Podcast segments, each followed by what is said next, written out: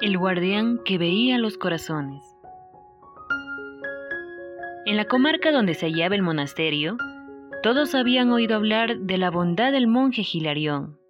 Gilarión había ingresado al monasterio siendo apenas un jovencito imberbe, y una vez llegado a la vejez, en virtud de su humildad y de su gran macedumbre, Dios le había otorgado el don de leer los corazones.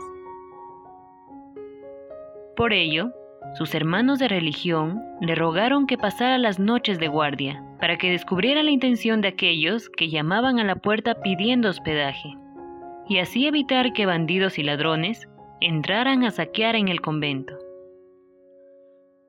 Una noche, efectivamente, un desconocido llamó a la puerta.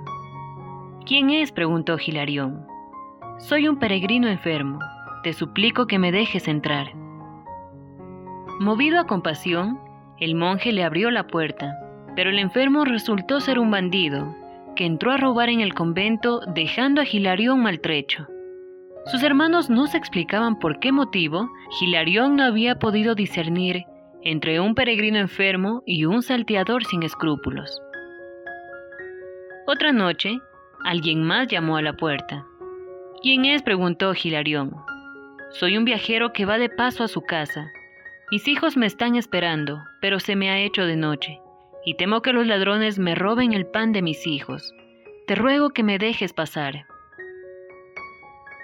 Movido a compasión, Gilarión lo dejó pasar, pero el viajero resultó ser otro bandido, que terminó llevándose lo que había olvidado el otro.